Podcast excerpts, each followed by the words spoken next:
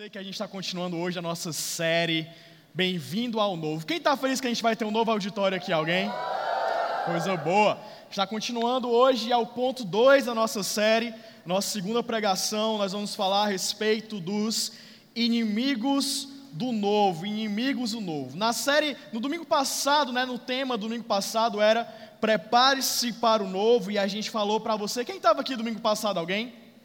A gente falou a respeito de você se preparar para o novo por meio da fé, por meio da obediência, por meio de esperar o melhor e de entender o tempo de Deus. Mas nós cremos, e eu sei que você também deve passar por isso, assim como eu passei, que muitas vezes, mesmo diante do novo, quando a gente está, perdão, perdão, quando a gente está prestes a entrar no novo, vem alguma coisa que tenta nos segurar no velho, ou seja, vem aqueles inimigos do novo, coisas que tentam nos segurar. E muitas dessas coisas são sentimentos. Veja se você já passou por isso. Eu, por exemplo, quando entrei aqui na igreja em 2011, eu fui convidado para um grupo de crescimento.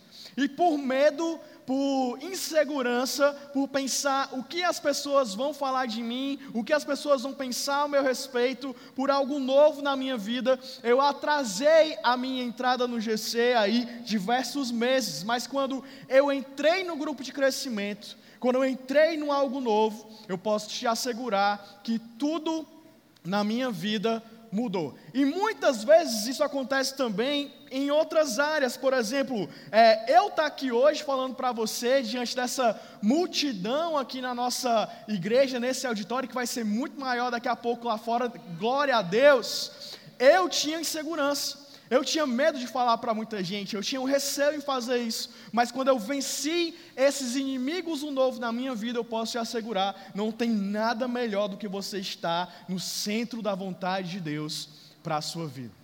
E muitos outros aspectos aconteceu isso comigo também. Gente, até para casar eu tinha medo.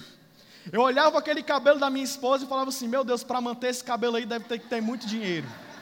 Esse negócio louro aí, pai, eu não vou conseguir, Senhor. Será que eu vou conseguir prover na minha casa? Mas glória a Deus, eu venci esse receio do novo, esse medo do novo, e eu tenho vivido um relacionamento dentro da vontade de Deus para a minha vida. Então é verdade. Muitas vezes nós somos presos por inimigos do novo, por sentimentos que nos querem segurar no velho, mas hoje eu creio que nós vamos vencer os inimigos do novo, amém? amém. Fala comigo, diz assim: Eu vou vencer, eu vou vencer. os inimigos do novo. Glória a Deus. E para a gente poder tirar alguns princípios da Bíblia hoje e aplicar na minha e na sua vida, nós escolhemos a história de José, filho de Jacó. A história de José está em Gênesis, do capítulo 37 até o capítulo 50 de Gênesis. E aí eu queria que você já se comprometesse comigo, dizendo assim: Pastor, eu vou ler Gênesis 37 até o capítulo 50 ainda nessa semana, para me aprofundar na história de José, porque hoje aqui eu vou te dar só um resumo. Eu vou passar assim por ela rapidamente, e provavelmente você até já sabe. E aí você vai só lembrando na tua mente a história de José, para que a gente possa destrinchar aqui alguns princípios e aplicar para mim e para a sua vida. Vocês estão comigo? Amém? Amém? Então vamos lá. José, ele era o décimo primeiro filho de Jacó. Jacó tinha quatro mulheres. Ele tinha filhos com quatro mulheres. No total, ele teve doze filhos. Aí você imagina como era a confusão nessa casa.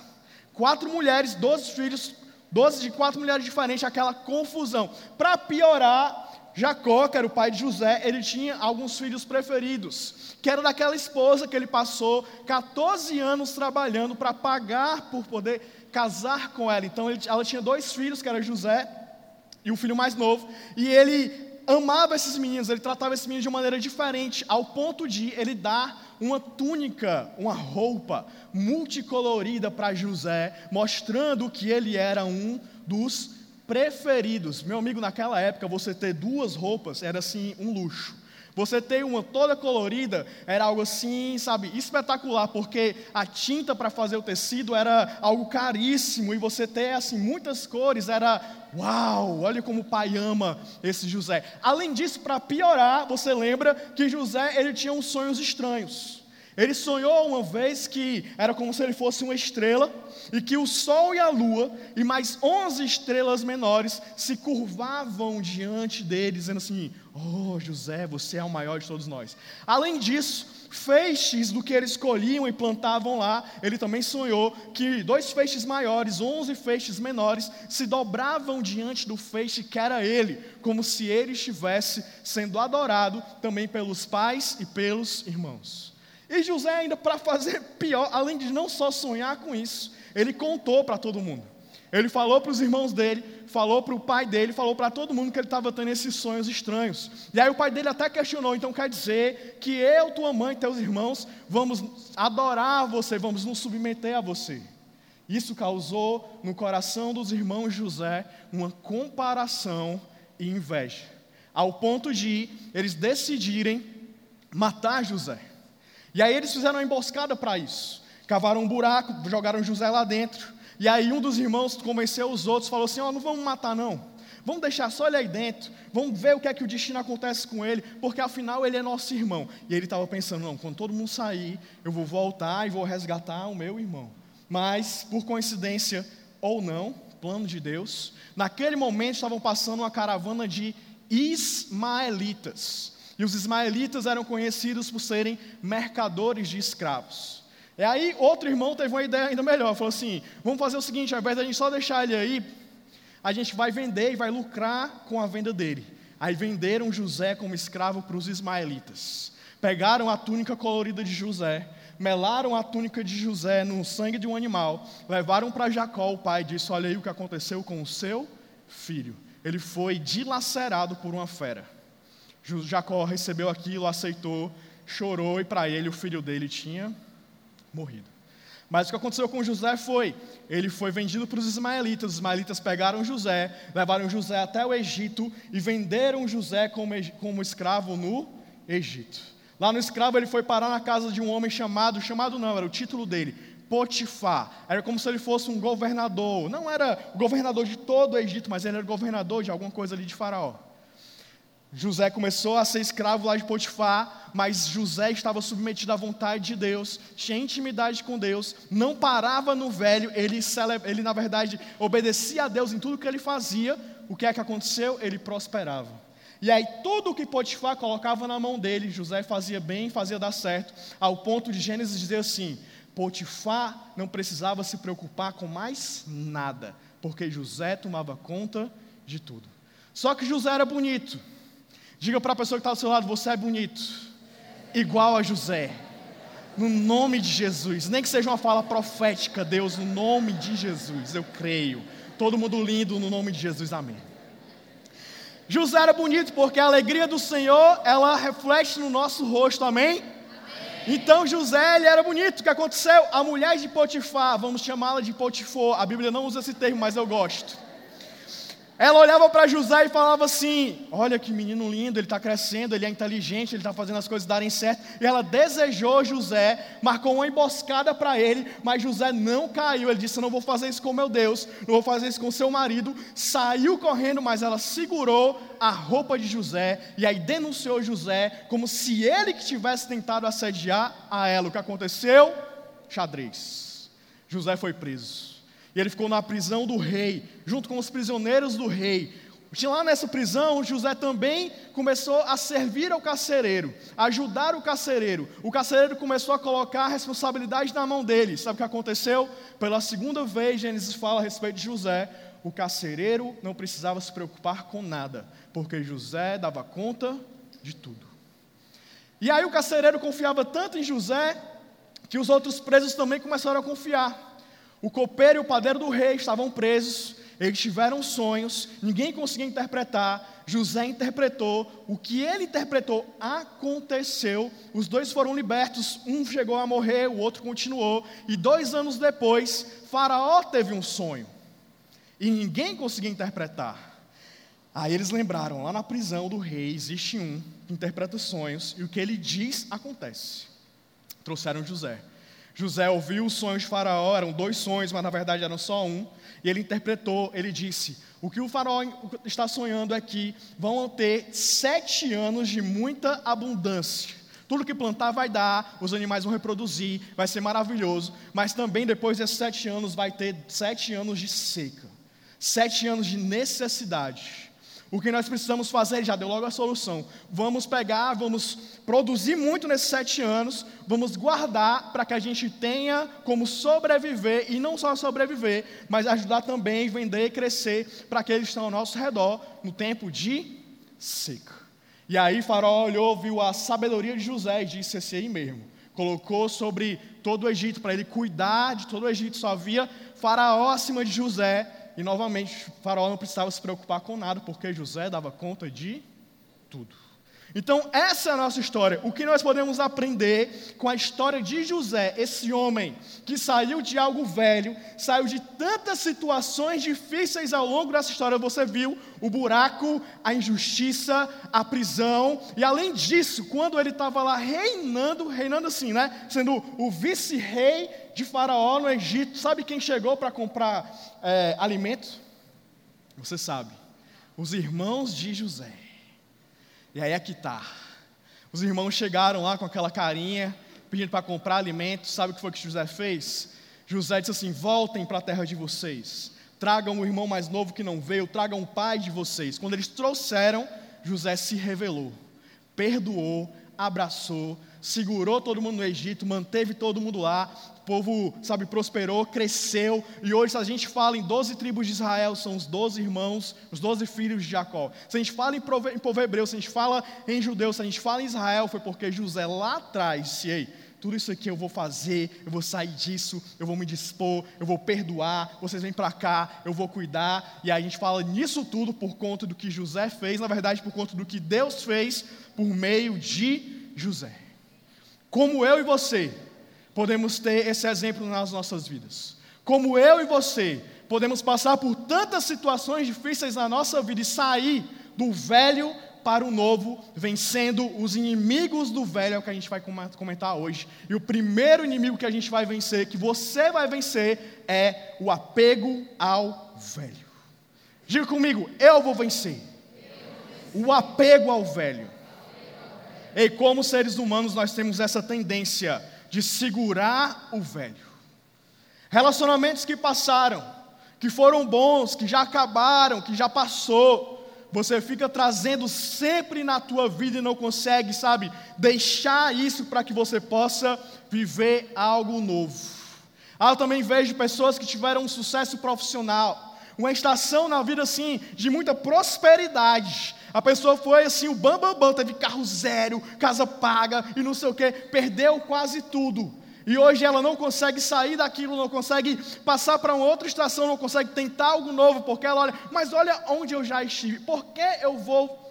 Porque, não, já deu certo lá, eu quero tentar lá de novo. Meu amigo lá já passou faz tempo. Pessoas que tiveram experiências no ministério, pessoas que já lideraram, pessoas que já fizeram, pessoas que já pregaram, pessoas que já foram muito reconhecidas, mas por algum motivo algo aconteceu, uma decepção, alguma falha, alguma coisa, você deixou e hoje você não quer se submeter ao novo, a construir tudo de novo na sua vida. Quero te dizer hoje, não só nesses três exemplos que eu dei, mas em qualquer exemplo que você tenha, chegou o dia de você desapegar do velho e você receber o novo de Deus na sua vida. E o apego excessivo ao passado, ele pode te impedir de você receber algo novo de Deus. Sabe por quê? Porque quando a gente está muito apegado ao velho, a gente fica só lembrando do velho só pensando no velho. Quando a gente para para assim, o tempo que era para a gente estar tá planejando algo novo, a gente está pensando no velho. O nosso coração está ocupado com o velho. E como é que Deus vai colocar algo novo no nosso coração, algo novo nas nossas mãos, se a nossa vida, o nosso coração, ele está simplesmente cheio de coisas do passado? Eu quero te propor um exercício hoje. Quando alguém te perguntar da próxima vez, ei meu amigo, como é que tá? Ao invés de você reclamar do que passou, você começar a falar coisas que vão acontecer. Ei, aí, como é que está o coração? Ao invés de você falar, é, ainda estou superando aquilo, sabe? O que passou foram, sabe, quatro anos, eu tentei, a gente. Hum. Você começa, meu amigo, eu estou empolgado pelo que Deus vai fazer na minha área sentimental.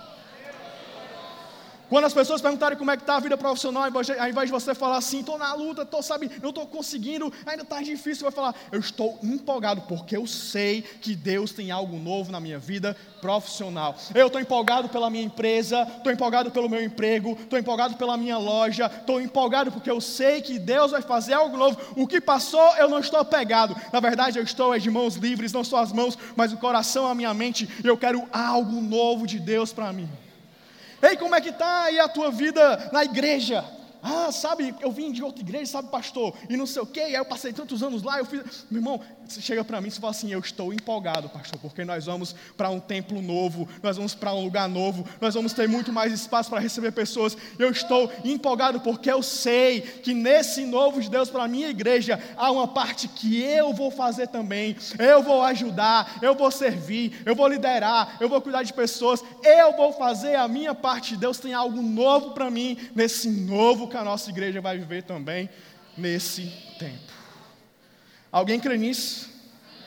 Ei, a história de José nos leva a um exemplo disso. Ele poderia muito bem no buraco, na prisão, diante de Faraó, com aquele medo que ele sentiu, lembrar do que ele vivia lá atrás com o pai dele. Enquanto todos os irmãos iam cuidar das ovelhas, iam cuidar, sabe, dos pastos, iam cuidar da plantação, ele ficava no pezinho do pai, ouvindo o pai, sendo cuidado pelo pai. Ele podia simplesmente só ficar lembrando disso, tentar voltar para aquilo, mas o que ele fez foi: aonde eu estou? É na casa de Potifar? Meu irmão, eu vou dar o meu melhor. É na prisão? Cara, não quero saber. Eu vou dar o meu melhor. É no buraco? É sendo escravo? Eu vou dar o meu melhor, não importa o que passou. É na casa do farol? Eu vou dar o meu melhor. Ao invés de ficar simplesmente apegado ao passado. José escolheu não se apegar ao passado. Você consegue perceber que ele estava no buraco, ele estava preso, ele foi injustiçado, e essas circunstâncias não prenderam José não prenderam a história desse homem, não prenderam a história desse patriarca, não prenderam, não privaram, não fizeram com que ele ficasse no buraco, ficasse na prisão. Sabe por quê? Porque o que importa não é a circunstância, mas é como está a tua mente e o teu coração. Para não ficar na minha boca, eu vou, te eu vou ler, aqui com você, Filipenses 4, versículos 6 a 7. Você já conhece esse texto. Hoje eu estou fazendo só coisa conhecida. Que é para você, quando eu ler aqui, você falar, ah, isso eu já sabia, mas você nunca tinha atinado para isso. Olha aqui. Filipenses 4, 6 e 7. Não andem ansiosos por coisa alguma, mas em tudo, pela oração e súplicas, e com ação de graça, ou seja, com agradecimentos, apresentem seus pedidos a Deus. E aí o que, é que vai acontecer? Olha aqui. E a paz de Deus, que excede a todo entendimento, ou seja, aquela que ninguém consegue entender, que ninguém consegue, sabe, não tem base, não tem circunstância, ela vem simplesmente apesar do que acontece, o que é que ela vai fazer? Guardará os seus corações e as suas mentes em Cristo Jesus. O que é que essa palavra diz para mim e para ti? É que o nosso passado pode ser um buraco.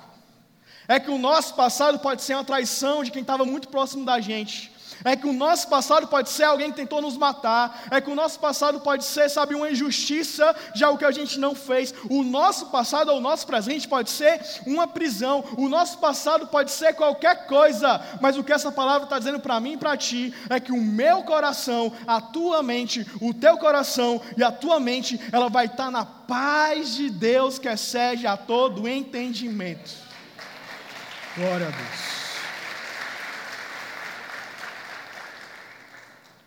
Chegou a hora da gente desapegar. Porque ao invés da gente ficar apegado, o que a gente precisa fazer é transformar a minha situação, o meu passado, em oração e súplica. É dizer assim: Deus, eu não quero mais orar porque eu estou no buraco. Sabe o que eu quero orar, Deus? É pela minha paz. Sabe o que eu quero orar? Deus não é porque eu estou na prisão. Eu quero orar, sabe por quê? Pela minha paz no meu coração e na minha mente, que excede a todo entendimento. Eu vou começar a enxergar as coisas, vou começar a ver oportunidades, vou começar a ver o novo de Deus. E aí eu vou viver o novo, porque eu sei que o novo Deus já tem para mim. O novo Deus já tem para mim e para você. Reflita agora. Qual é o passado que você precisa deixar? Qual é o velho que tem impedido eu e você da gente viver o novo de Deus. Ei, a gente precisa aprender com José. A desapegar, a se libertar. Nós precisamos deixar a prisão da circunstância e colocar a nossa esperança em Jesus. Eu queria olhar aqui para você, eu queria poder dizer Ei, Deus vai mudar a tua circunstância. Meu amigo, você está andando de Uber, moto hoje, Deus vai te dar um carro zero amanhã. Você está sozinho, vai sair daqui sem pegar na mão de ninguém. Hoje ainda no DM do teu Instagram, do teu WhatsApp, uma pessoa de 1,80m, loura de olhos azuis, sabe aquele corpão, ganhando 50 mil reais por mês, vai te chamar e vai casar contigo o mês que vem. Eu queria poder te dizer isso. Mas eu estaria mentindo para você, porque o que Deus tem para ti não são essas coisas, é a paz que excede a todo entendimento. Então, meu amiguinho, você vai poder andar no Uber, mas o teu coração, a tua mente vai estar na paz. Você vai poder sair daqui sozinho, mas o teu coração, a tua mente não vai estar acelerado, não vai estar triste, vai estar cheio, porque você vai ter a paz de Jesus. É isso que ele promete para mim e para você. E eu quero te perguntar: o que é que a gente precisa mais? Nada. Meu amigo, apesar da circunstância, o que eu quero? A paz de Deus no meu coração e na minha mente. O resto José saiu do buraco, José foi para a casa de Potifar, José foi para a prisão, José viveu cada estação. E eu sei que Deus tem um novo. Agora, para eu viver um novo, eu preciso ter a paz no meu coração e na minha mente. Por quê? Ponto 2, inimigo do novo, do novo. Nós precisamos vencer o medo. O medo. Quantas vezes o medo tem segurado as nossas vidas? O medo do novo, o medo do que os outros vão pensar, o medo de deixar o velho e viver algo novo, o medo tem nos segurado, o medo do desconhecido, e nós precisamos vencer esse medo. Eu creio que José passou por tudo isso cheio de medo. Já pensou você num buraco, as pessoas dizendo que vão te matar no meio do deserto? Você sendo vendido como escravo? Você na prisão, você diante de Faraó, que se você errasse o sonho dele, você não ia para a prisão mais não, meu amiguinho, você ia, ó, ele ia te matar. Tudo isso José teve medo, mas em tudo isso José também tinha um propósito, uma visão.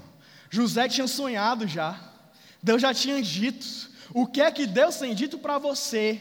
Porque para José Deus já tinha dito, Deus já tinha falado: olha, isso vai acontecer. Está aqui a minha visão para ti, está aqui o que eu quero para você, e eu sei que para mim e para você, o nosso Deus não pensou desgraça, o nosso Deus não pensou solidão, o que o nosso Deus pensou foi a paz dele no nosso coração.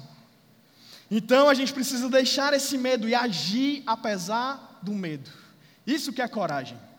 A gente pensar, ah, fulano é muito corajoso, fulano não tem medo, não, fulano foi com medo mesmo. Isso que é coragem. É sentir medo, mas mesmo assim agir, entendendo que o Senhor é o nosso refúgio, como diz lá em Salmos 46, versículo 1. Deus é o nosso refúgio, é a nossa fortaleza, auxílio sempre presente na adversidade. Se eu entendo que meu Deus está comigo, está comigo, se eu entendo que eu vou passar pela adversidade, mas mesmo assim o meu Deus vai estar comigo, quem é que vai me botar medo? Ninguém. Eu tenho coragem, eu ajo. Eu entendo, como diz 2 Timóteo 1,7, que Ele não nos deu um espírito de covardia, mas de poder, de amor e de equilíbrio. Não vai ter medo que vai te parar quando você compreender que o nosso Deus está com você nas diversidades. Que você tem um espírito dentro de você, e esse espírito não é um espírito de covardia, mas é um espírito de poder, de amor e de equilíbrio. Ah, com esse espírito ah, com a presença de Deus, pode vir um medo, pode vir um medo do, do, sabe, do desconhecido, pode vir um medo do que for, mas eu vou agir porque eu sei quem está comigo, eu vou entregar a minha vida nas mãos dele. Quando a gente entrega a nossa vida nas mãos dele, acontece como aconteceu com José. Às vezes a gente pensa, ah, vou entregar aqui a minha vida para Deus, e a partir de agora, a minha vida vai ser um passeio no parque. José, na verdade, entregou a vida dele nas mãos de Deus. O que aconteceu foi inveja dos irmãos, o buraco, ser vendido como escravo, a injustiça, a prisão está diante de Faraó. Mas olha aonde Deus levou José. O caminho que a gente vai, aonde Deus está nos levando, é um caminho de preparação. A gente fala muito né, sobre processo. Processo, processo, processo, processo. E é bom quando a gente pega uma história longa assim, para a gente ver os processos e aonde Deus levou. Porque muitas vezes, quando a gente entrega a nossa vida nas mãos de Deus, na hora do processo, a gente não confia. E aí vem o primeiro buraco, a gente diz: não, isso não é de Deus, não me dá? Pá. Aí a gente começa a decidir. E aí a nossa vida começa, talvez até no primeiro momento, a andar. Mas quando a gente toma um desvio, você sabe. Você está indo para um lugar e você desvia um pouco aqui, você vai parar em um lugar muito distante de onde Deus queria te colocar. Você vai passar por buracos, por prisões, por injustiças, que ao invés de Deus ter te colocado lá, ou permitido que você passasse, para que você passasse por um processo, chegasse onde Ele quer te colocar, treinado para você fazer o que Ele sonhou para você, você vai passar por um processo de prisão, de injustiça que você se colocou. Aí, meu amigo, é muito diferente. Porque quando a gente passa por essas situações, quando a gente se colocou, aí as consequências são as nossas. Mas quando a gente passa com Deus, porque, sabe, eu estou passando pelo processo e eu sei que é um processo que o Senhor me colocou. Aí o resultado é garantido porque a gente está nas mãos dEle. Então eu quero te dizer hoje: perca o medo, entregue o teu caminho ao Senhor, confie nele e Ele agirá. Salmos 37, 5. Decore isso. Se você não sabe um versículo decorado, decore esse. Salmo 37, 5. Entregue o seu caminho ao Senhor, confie nele e ele agirá.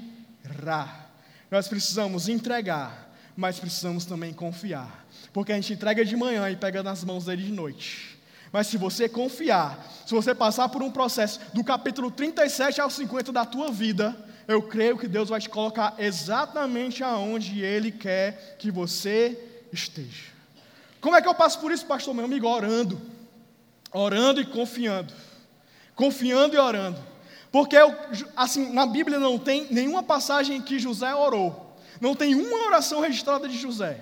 Mas toda a vida que a decisão tinha que ser tomada, José tomava a decisão do que Deus queria. Porque isso denota uma extrema intimidade com Deus. Como você cria intimidade com Deus? Oração. Como Filipenses disse, orações e súplicas. Deus, eu não estou entendendo nada.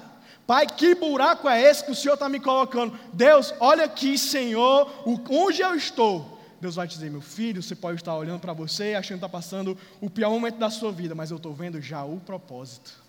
Eu estou vendo já a promessa. Você estava olhando para mim falando, meu Deus, que problema. Eu estou dizendo, que propósito. Que promessa. É isso que o nosso Deus tem para mim, para você, eu creio. Que a gente vai se libertar do medo, passar por esse processo e viver o novo de Deus para nós. Quem crê nisso aqui também? Alguém? Glória a Deus. Então foi o segundo, temos que vencer o medo. E temos que vencer também, ponto 3, a comparação. A comparação. Vamos lá. Vejo muito, muito, muito, muito, muito, quase todo dia. Pessoas dizendo assim: o fulano do meu trabalho é quem deve assumir a promoção. Eu não, por quê? Porque eu não tenho a capacidade dele nem a experiência dele. Vejo isso na igreja. Não, o fulano é que tem que assumir a multiplicação do GC, é que tem que servir, porque eu, eu não tenho essa capacidade. Porque se comparando, vamos para a história de José. O último encontro dele com os irmãos, antes de se encontrar lá, quando ele estava vendendo comida para eles, como é que eles estavam? José estava num buraco sendo vendido como escravos. Aonde os irmãos estavam? Sendo os irmãos cuidando das coisas de Jacó, fazendo ali a coisa entre eles, vivendo aquela confusão naquela família. Quatro mulheres, agora onze filhos. Aonde que eles estão quando eles se encontram depois? Quase 20 anos. José sentado num trono, dizendo: Vamos vender para fulano, vamos vender para ciclano, vai ser tanto, sei o que, o Egito aqui, opa, vamos construir aqui uma pirâmide, não sei o que lá, uma esfinge, tá, sendo o manda-chuva. E os irmãos de José, na mesma situação. Por quê? Se compararam. Olharam a história de José, olharam os sonhos de José, olharam a túnica de José e falaram: Ah, porque tem para ele, porque não tem para a gente. Ah, olha, não sei o que, ele é diferente. Eles fizeram só com comparação. São aquelas pessoas, e hoje as redes sociais facilitam muito isso, né? Você entra na rede social e você vê para onde o ciclano viajou, quantas línguas ele fala, onde é que ele trabalha, qual é o carro dele, onde é que ele mora, o que é que ele fez no final de semana, onde foi que ele comeu, qual foi o restaurante, não sei o que, e você se compara. E aí tem gente para você se comparar em todas as áreas da tua vida. Tem o casamento, né? Aquele casamento, uau, Sandy e Júnior da família Lima. Júnior, como é? Júnior também é? Sei lá. O cara lá. Lucas, perdão. Eles são irmãos, né? Sandy e Júnior. Aí, não sei o quê. Aí se você se compara na área do sentimento, na área do relacionamento. Aí tem o fulano da área profissional, tem o ciclano do ministério. Você se compara com todo mundo que é o melhor. E você nunca alcança nada, porque você olha para eles e diz, nunca que eu vou ser assim. Aí como é que você fica?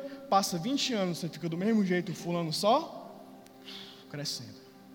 Eu creio que hoje nós vamos quebrar a comparação na nossa vida. Eu creio que hoje Deus vai de fato, porque a gente sabe, mas a gente não vive. Deus vai colocar de fato no teu coração o selo de único. Ei, como não tem ninguém com o teu CPF, não tem ninguém igual a você. Como não tem ninguém como o teu RG, não tem ninguém igual a você, porque você é simplesmente único. Você é uma pessoa sonhada, esperada por Deus, com uma história que antes de você nascer, Deus já olhava para você e falava: Esse aí, ele tem um propósito, ele tem uma história, ele tem um chamado, ele tem algo meu para ele, ele não nasceu por acaso não nasceu para ser igual ao fulano, ele não nasceu para ter o emprego do outro, o casamento do outro, o cargo do outro, o dom do outro, não, ele tem algo específico. Quero te falar uma coisa: o nosso Deus ele é criativo o suficiente e poderoso o suficiente para fazer 7 bilhões de pessoas, todas diferentes umas das outras, todas com histórias singulares, todas com um plano dele para essas pessoas, porque Gálatas 1,15 diz mas Deus me separou, isso serve para você, desde o ventre materno, e me chamou por sua graça. Romanos 1,26 diz: temos diferentes dons, de acordo com a graça que nos foi dada. Agora preste atenção nesse aqui. Esse aqui, se você aprender esse versículo hoje, eu vou ficar muito feliz. Gálatas 6,34 diz o seguinte: cada um examine os próprios atos. Os atos do outro? Não. Os atos do pastor? Não. Do líder? Não. Do fulano de saiu da igreja? Não. Do meu vizinho? Da minha mãe? Não. Cada um examine os próprios atos e então poderá orgulhar-se de si mesmo, sem se comparar com ninguém, pois cada um deverá levar a própria carga. Nosso problema que a gente está olhando para a carga do outro e esquece de levar a nós. A gente olha, olha para o outro, sabe tudo da vida da Sandy, do Júnior, do Lucas, do não sei o que, do fulano, do cicrano. E aí quando eu paro e olho para você, eu digo assim: aonde você vai estar daqui a cinco anos? Você, oh, a Sandy se separou.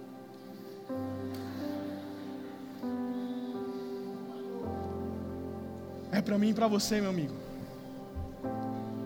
Para a gente deixar a comparação e assumir Deus não tem para mim o igual do outro. Deus tem para mim uma história singular. É com esse meu passado mesmo. É com esse meu buraco mesmo. É com essa minha prisão mesmo. É com essa injustiça que fizeram comigo. Pastor, não fiz nada, mas fizeram comigo. É com tudo isso mesmo. Deus vai te levar para onde Ele quer te colocar. Mas não tire, e aqui é o ponto 4 dos inimigos do novo. Não tire a sua responsabilidade porque sabe uma coisa que nos leva para o novo, que nos impede de muitas vezes chegar nele? As nossas escolhas. As nossas escolhas. Muitas vezes nós queremos terceirizar para os outros, para Deus, para o destino, para as injustiças, o que vai acontecer na nossa vida. Mas a verdade é que a decisão de ficar parado no velho ou seguir, porque José teve essa opção. Ah, vou deitar aqui no buraco, vou ficar. Ah, você é o pior escravo, eu estou sendo escravo sem a minha vontade, você é o pior escravo aqui. Nunca ia chegar a ser o chefe da casa de Potifar. Ah, você é o pior preso, porque sabe, eu não queria nem estar aqui mesmo. Nunca ia chegar a ser o cara de confiança do carcereiro. Ah, não foi interpretação de negócio de sonho, macho, quero nem saber. Se ele tivesse assim, ele nunca iria chegar aonde Deus queria colocar. Mas ele tomou as escolhas certas. Escolhas que o conduziram ao cumprimento do propósito de Deus na sua vida. Algumas escolhas que eu vejo aqui rapidinho. Primeira, decidir com base em princípios e não oportunidade. Qual era a oportunidade que tinha dentro do buraco? Nenhuma. Era só princípio. Qual era a oportunidade que ele tinha com a mulher de Potifar? Os prazeres, os momentos. Mas ele decidiu com base em princípios. Não, eu quero princípio. Porque quando você planta princípio, você colhe promessas. Quando você planta oportunidades, você colhe momentos. Não é pela oportunidade, mas é pelo princípio. Muitas oportunidades, se eu te dizer, chegam na tua vida e ainda vão chegar para você assim de, de, de bandeja. Toma isso aqui, ó. Você vai olhar e vai dizer: não condiz com os meus princípios, então não quero. As nossas escolhas são com bases em princípios, e aí nós vamos chegar aonde Deus quer nos colocar. Outra decisão que eu vejo de José: perdoar e não reter mágoa. O que é que você faria se aquela pessoa que fez algo ruim com você estivesse diante de você e você pudesse fazer qualquer coisa com ela? Porque era isso que José tinha, poderia fazer com os irmãos dele quando eles chegaram para comprar comida. Qualquer coisa. Ele era o segundo de Faraó. Faraó não ia nem saber se ele mandou matar, não mandou matar. Se ele não vendeu, simplesmente mandou voltar para morrerem de fome. Não ia nem saber. Mas ele decidiu trazer toda a família, decidiu perdoar mostrando para mim e para você que uma das decisões que nós temos que tomar é perdoar e não carregar mágoa. O nosso Deus não quer que você entre no novo carregando mágoa. Sabe uma coisa que eu sempre imagino quando uma pessoa me fere? Eu penso assim, muitas vezes as pessoas que eu amo são pessoas da igreja, né?